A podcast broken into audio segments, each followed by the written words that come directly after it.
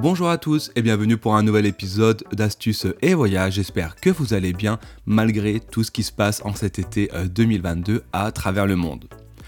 Aujourd'hui dans cet épisode, je vais vous expliquer quoi faire euh, si par exemple le voyage que vous avez euh, réservé auprès de votre agence ne correspond pas à la réalité une fois que vous arrivez sur place. Avant d'aborder ce sujet, n'hésitez pas à vous abonner si ce n'est pas encore fait, peu importe la plateforme et également, n'hésitez pas à faire des commentaires positifs, des pouces en l'air, des étoiles, etc. afin de continuer à faire vivre le podcast et à le faire remonter dans le classement général.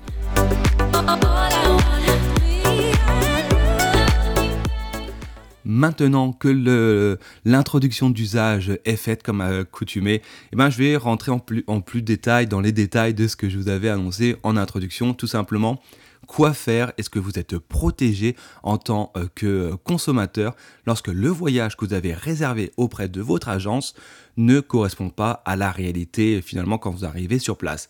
Est-ce que par exemple euh, la vue mer de votre chambre d'hôtel se transforme en vue sur la décharge d'à côté? Est-ce que les activités ne sont pas à la hauteur de ce que vous aviez réservé? Etc. etc. Eh bien rassurez-vous, dans ce genre de situation, vous êtes protégé par une loi qui est en fait la loi du 13 juillet 1992 qui protège le consommateur face aux agences de voyage. Initialement, cette loi ne protégeait que les consommateurs face aux agences de voyage physiques, donc euh, en dur, les magasins, parce que forcément, en 1992, à part peut-être quelques exceptions euh, de certains chercheurs, mais il n'y avait pas Internet. Avec le temps, la loi a été euh, révisée afin euh, d'inclure dans celle-ci les agences en ligne comme euh, Voyage SNCF, Expedia, Voyage Privé, etc., etc. Mais alors, que dit exactement cette loi? Cette loi, en fait, comme je vous l'ai dit, protège le consommateur qui est considéré comme une partie faible face au professionnel qui est alors euh, l'agence de voyage. Et cette loi, donc du coup, protège le consommateur lorsque le consommateur en question, donc vous, moi par exemple, achetons ce que l'on appelle un voyage à forfait. Mais alors, du coup, vous allez dans, votre tête, vous dites c'est quoi un voyage à forfait? Rassurez-vous, c'est extrêmement simple. Un voyage à forfait, c'est tout simplement lorsque vous achetez euh, un voyage auprès de votre agence qui inclut du coup au minimum deux euh, prestations différentes et pour lesquelles vous allez payer euh, un seul montant global au final. Par exemple, vous achetez un voyage à Marrakech, et ben, votre voyage il va inclure du coup le transport aérien, plus encore une nuit ou plusieurs nuits dans un hôtel, un riad, etc. Tout simplement, c'est ça un voyage à forfait. Les règles pour que ce soit considéré comme un voyage à forfait, c'est qu'il y ait deux prestations euh, minimum. Comme je vous ai dit, par exemple, il faut que ce soit euh, le transport, le logement, des excursions ou bien encore des activités culturelles ou sportives. Donc si vous associez euh, deux de ces produits, par exemple une nuit d'hôtel avec des excursions, à ce moment-là, c'est considéré comme un voyage à forfait. Et également, il faut que ce que vous achetez auprès euh, de votre organisme de voyage, de votre agence de voyage, dure au minimum 24 heures, mais cela n'inclut pas forcément une nuit sur place. Par exemple, si c'est juste sur une seule journée, par exemple, vous allez prendre l'autobus euh, pour aller à la mer et que vous en associe euh, un restaurant la journée ou une activité culturelle, à ce moment-là, c'est considéré comme un voyage à forfait. Et c'est important de euh, distinguer la différence entre un voyage à forfait et ce qu'on appelle des achats de produits secs, car dans le cas d'achat euh, sec, d'activité sec, à ce moment-là, vous ne serez pas protégé. Qu'est-ce qu'on attend, qu'est-ce qu'on entend, excusez-moi, plutôt par euh, service sec? Ah, mon téléphone, on voit un petit message. Donc, qu'est-ce qu'on entend par service sec? C'est tout simplement, par exemple, si vous allez vers votre agence de voyage et que vous achetez uniquement euh, des nuits d'hôtel ou bien encore que des activités ou euh, que euh, des vols d'avion par exemple, à ce moment-là, vous ne serez pas protégé. Si c'est le cas, par exemple, pour les avions, vous serez, vous serez du moins protégé par le règlement européen des transports des passagers aériens. Je vous invite à voir du coup mon site internet astucesdevoyage.fr, donc c'est au pluriel, vous rendez dessus et je vous donne du coup tous les détails sur ce quoi vous êtes protégé, les indemnités, etc. etc. Comme je vous l'ai dit, la loi du 13 juillet 1992 a pour objectif de protéger au maximum le consommateur. C'est-à-dire qu'au moment dès que vous euh, payez le voyage auprès de votre agence, donc sur Internet ou agence physique, l'agence en question devient votre unique interlocuteur en cas de problème. Et c'est à l'agence en question euh, qui revient de trouver des solutions si jamais il y a un souci. Exemple concret, vous réservez un voyage euh, Paris-Marrakech, on parlait avant de Marrakech, Paris-Marrakech, avec un vol, avec un établissement euh, sur place. Le vol en question, comme c'est un petit peu le cas cet été, est décalé, est annulé, le vol est repoussé, etc., etc.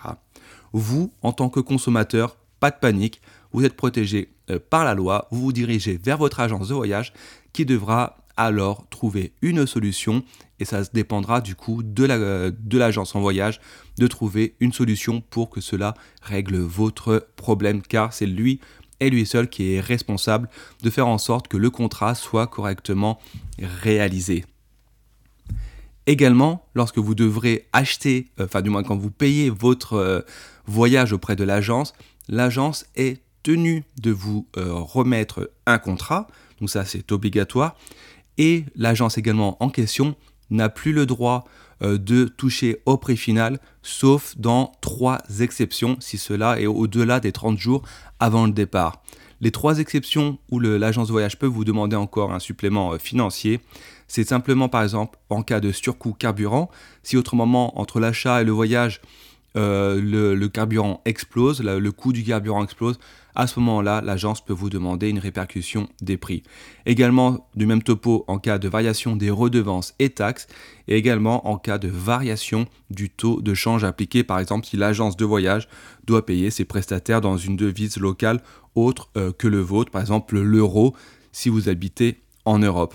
Toujours est-il que cette révision de prix, si vous vous trouvez à moins de 30 jours avant le départ, n'a plus le droit d'avoir lieu et l'agence ne, peut plus rien euh, vous demander.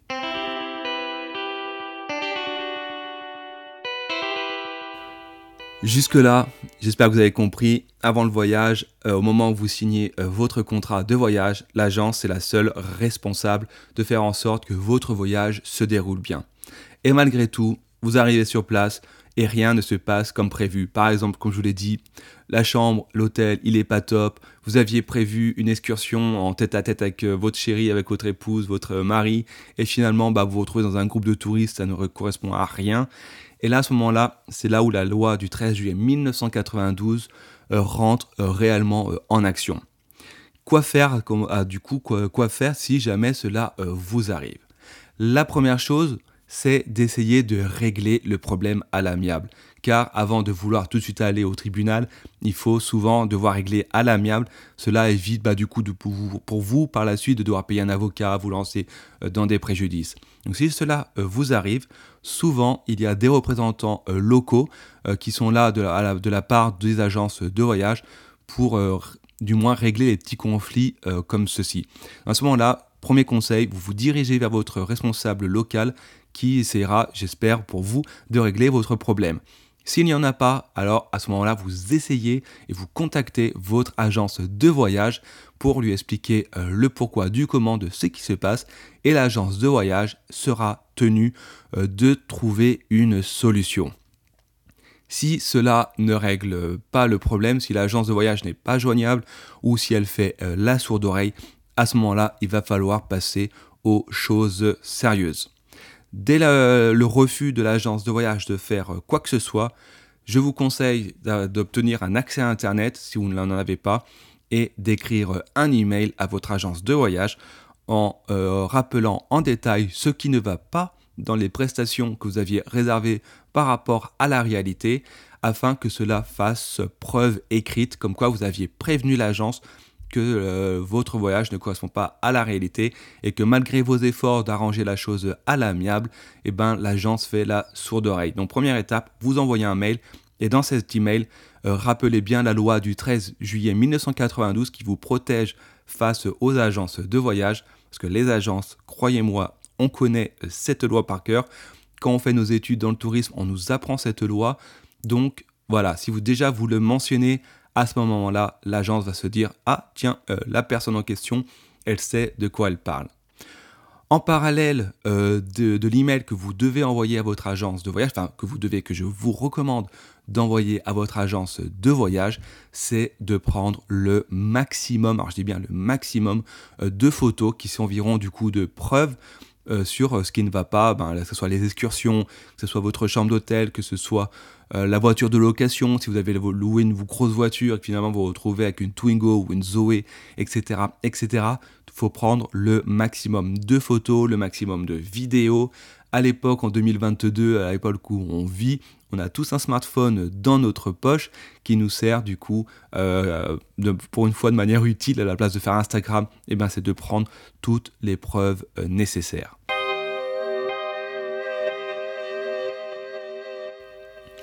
À votre retour, dernière étape du coup, à votre retour euh, chez vous, à ce moment-là, il va falloir le plus tôt possible vous rendre à votre agence de voyage ou appeler ou contacter votre agence de voyage si cela a été fait sur Internet. Une fois que vous arrivez à l'agence, vous allez une nouvelle fois euh, réclamer à ce moment-là des indemnités parce que ce que vous aviez réservé ne euh, correspondait pas à la réalité. Et à ce moment-là, l'agence n'a pas le droit de se réfugier derrière son petit doigt et de dire oui, mais non, mais vous comprenez, c'est pas notre faute. Non, à ce moment-là, vous vous en fichez, ce n'est pas votre problème. En tant que consommateur et en tant que partie faible euh, du contrat, vous devez obtenir une compensation. Il n'y a pas en soi de compensation euh, écrite, il n'y a pas de somme, on va dire, qui sont prédéfinies euh, par la loi. Disons que plus le préjudice sera important, plus vous pouvez espérer d'avoir une somme importante. Forcément, vous n'aurez pas la même chose euh, si votre climatisation ne fonctionnait pas que euh, la personne, le voyageur, euh, pour qui il se retrouve dans un Formule 1, par un hôtel Formule 1, à la place de se retrouver dans un palace. Forcément, vous vous doutez, ce n'est pas exactement la même chose. toujours est-il qu'avec votre agence de voyage, le montant dépendra du coup de votre pouvoir de persuasion. Et si l'agence est assez intelligente, à ce moment-là, le règlement se fera euh, à l'amiable et l'agence euh, vous euh, fournira du coup un virement bancaire pour vous donner de l'argent.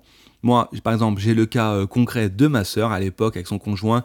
Ils avaient loué un voyage, je crois que c'était en Tunisie de mémoire, avec une excursion à deux dans le désert, dans le 4x4, enfin un truc de dingue. Et finalement, ils se, se sont retrouvés dans un minibus dans le désert, certes, mais bon, rien de comparable à ce qu'ils avaient réservé.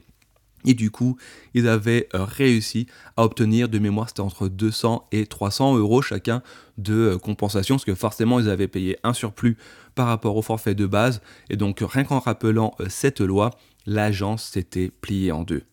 Et si l'agence ne se plie pas en deux et n'est pas assez intelligente pour vous rendre de l'argent, à ce moment-là, il va falloir saisir la justice. Dans ce, moment-là, si jamais vous devez vraiment arriver à cette extrémité, je vous conseille de vous euh, rejoindre une association de défense des consommateurs qui vous aidera à ce moment-là à euh, faire les démarches nécessaires auprès du euh, tribunal qui se trouve à proximité de chez vous. Et croyez-moi, en général, la, la, comment on dit ça?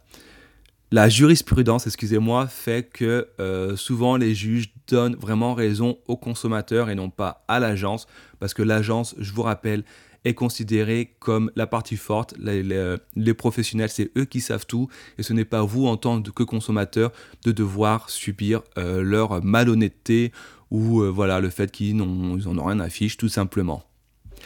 On arrive à la fin euh, de cet épisode d'astuces et voyage. J'espère que vous y voyez plus clair, excusez-moi, sur les forfaits à voyage et sur la loi du 13 juillet 1992 qui vous protège en tant que consommateur.